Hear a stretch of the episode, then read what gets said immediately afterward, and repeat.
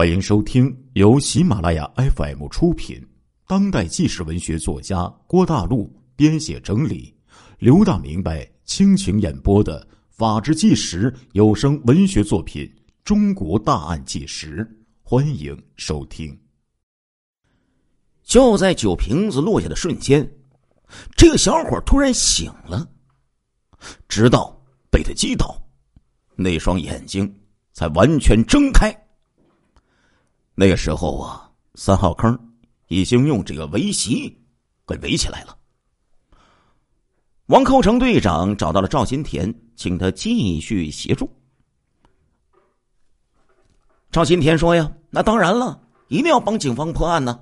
但是转身寻觅的时候，刚才在现场的几个民兵全都没有了踪影。他向围堵的这个村民呢走了过去，就看见这些这这个。”围观的这些人呢，就像避雨瘟神一样，全都避开了。至于说昨天挖第一锹的那个民兵啊，说他的神经现在还没恢复过来呢。看到那个场景太吓人了呀！你看，我现在手还软呢，连这个锹把我都握不住啊！别说起尸了，我现在连这个围席子都不敢进呐！哎。赵新田动员了一圈这周围的人没有一个村民敢上手去掘尸啊。赵新田就对这王寇成队长说了：“哎呀，王队长啊，这事儿出在咱们王间村，大家是应该尽义务，可现在人的觉悟，过去还是记工分呢。”哎，王寇成心里明白呀。记什么功分也不行啊！他自己都吓坏了，整整齐齐码了好几堆儿，像兵马俑似的，谁不害怕呀？于是呢，王靠成说：“好，你别着急，我和领导请示一下。”哎，之后就去找这个现场的指挥张景贤副厅长去了。这个当然是要这个米呀，让这老百姓好给米，然后好掘坟呢。啊！掘这个尸体，张厅长说：“给钱，给钱，赶紧给钱，让这个村民去挖。”王厚成和村干部一商量，因为现在还不知道这个坑里到底还得有几层尸体呀，有多少具，那就不便这个按这个件儿记工分了。我操，这可是这个几千年都难有这一次挖尸体记工分啊！最后达成协议了，就这个坑，一共三十块钱。但是重赏之下，仍不见永福出来。无奈了，刑侦人员呢，自己挽袖子，哎，撸胳膊挽袖子，哎，戴上那皮手套。这个时候，王间村这个有一个这个这个于老汉呢，就站了起来。他所想的不是报酬，而是这活儿咋能让这干部去做呢？哎，当时那群众啊，老百姓啊，有觉悟，于是呢，他含了一口白酒，喷洒在口罩身上，戴上去之后，走进这个席围，用锹啊，在这坑里清出了一块落脚的地方，就跳了下去。不久呢。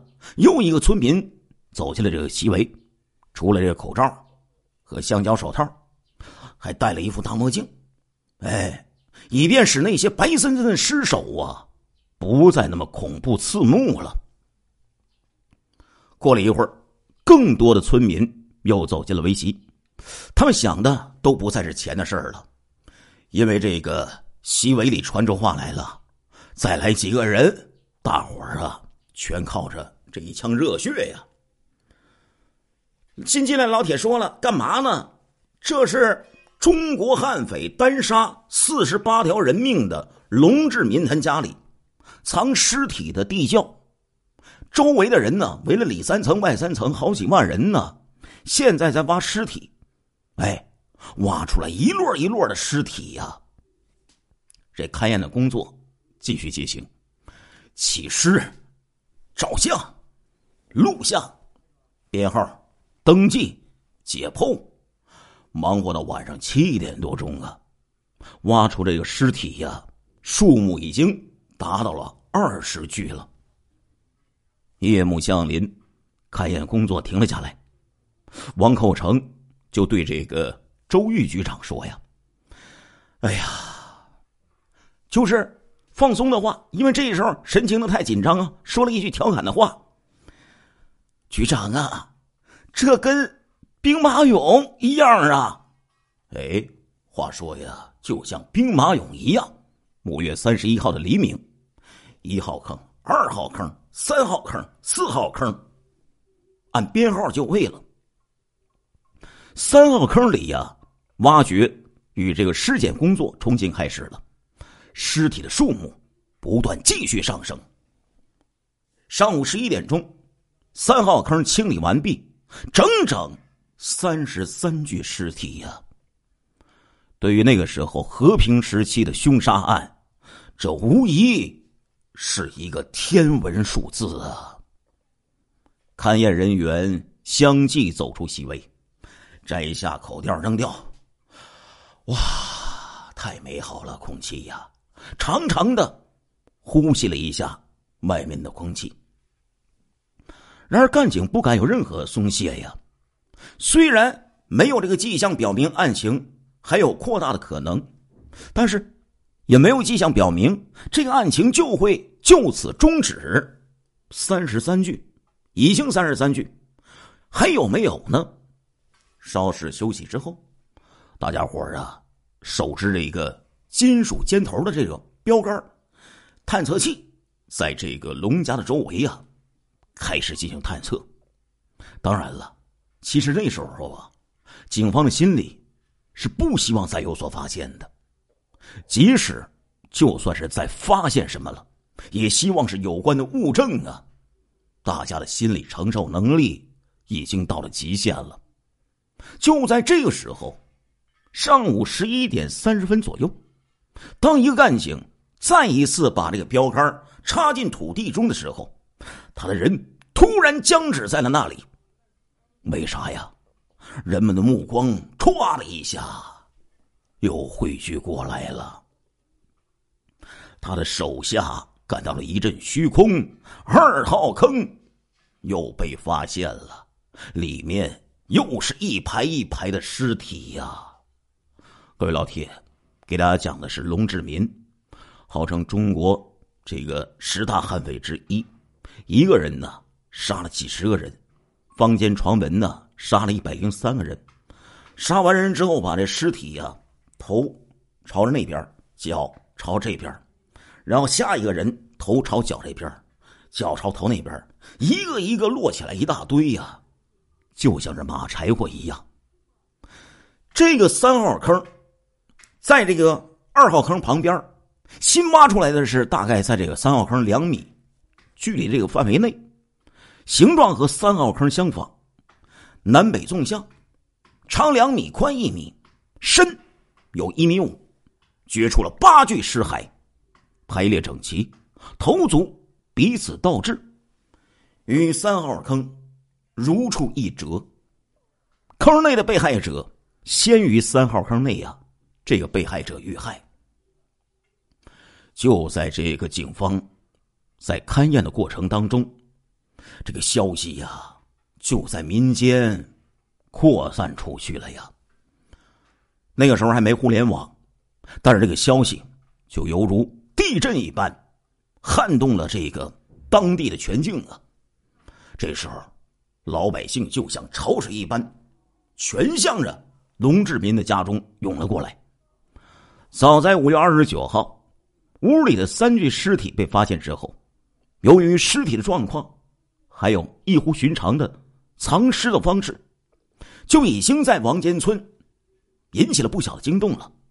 当天就有附近的这个村镇的人呢，赶来观看。虽然消息也传到了商县的县城里，但是三人遇害，哎，这个消息当时啊，还没有超出。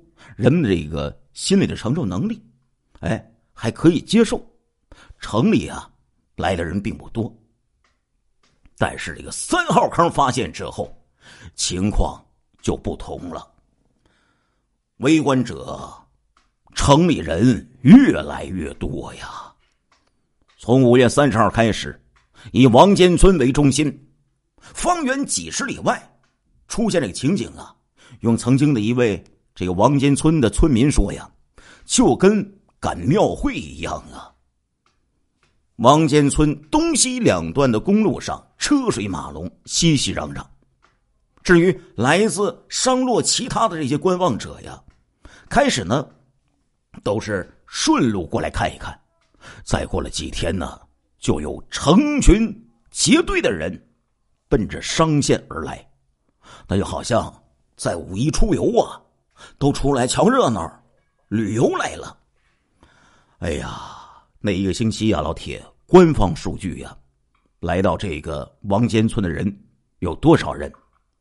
据这个官方数据说，少说得有十几万人涌入到了这个王尖村。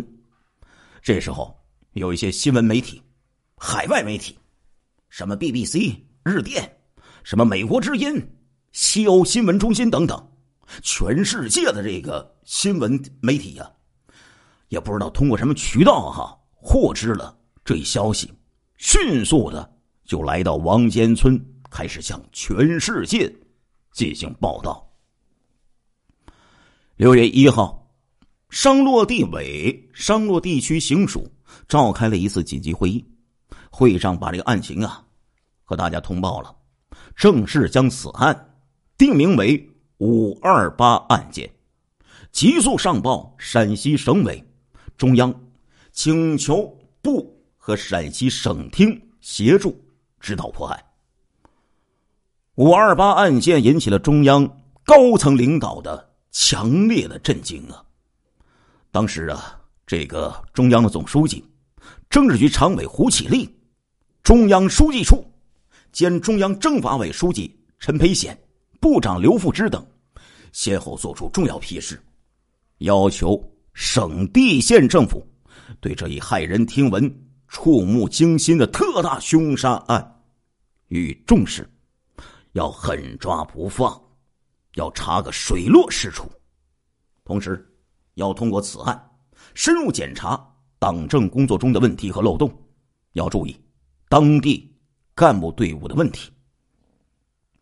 随后啊，由陈培贤和这个副长。于雷呢，率领中央的工作组进驻到了商县，一个中央、省、地、县、乡各级领导和各级部门参与的侦破组织迅速成立。核心领导小组由这个省厅的副厅长张景贤挂帅，地委副书记王殿文任副组长，下设审讯组、调查走访组、现场勘验组，侦破。五二八案件成为了商洛地区压倒一切的中心工作。警力不足，就从这个各县区开始抽调；工作人员不足，就从公检法之外的各机关抽调；车辆不足，从这个各企业和机关开始抽调。总之，一切呀，都要保证这件案子的彻底的侦查工作需要。五二八案件。其实是明晰的，明晰的就在于呀，一开始就很快发现了几乎所有的被害者，告诉人们，这是一起特大的凶杀案。亲爱的听众朋友们，这一集的《中国大案纪实》播送完了，感谢您的收听，我们下一集再见。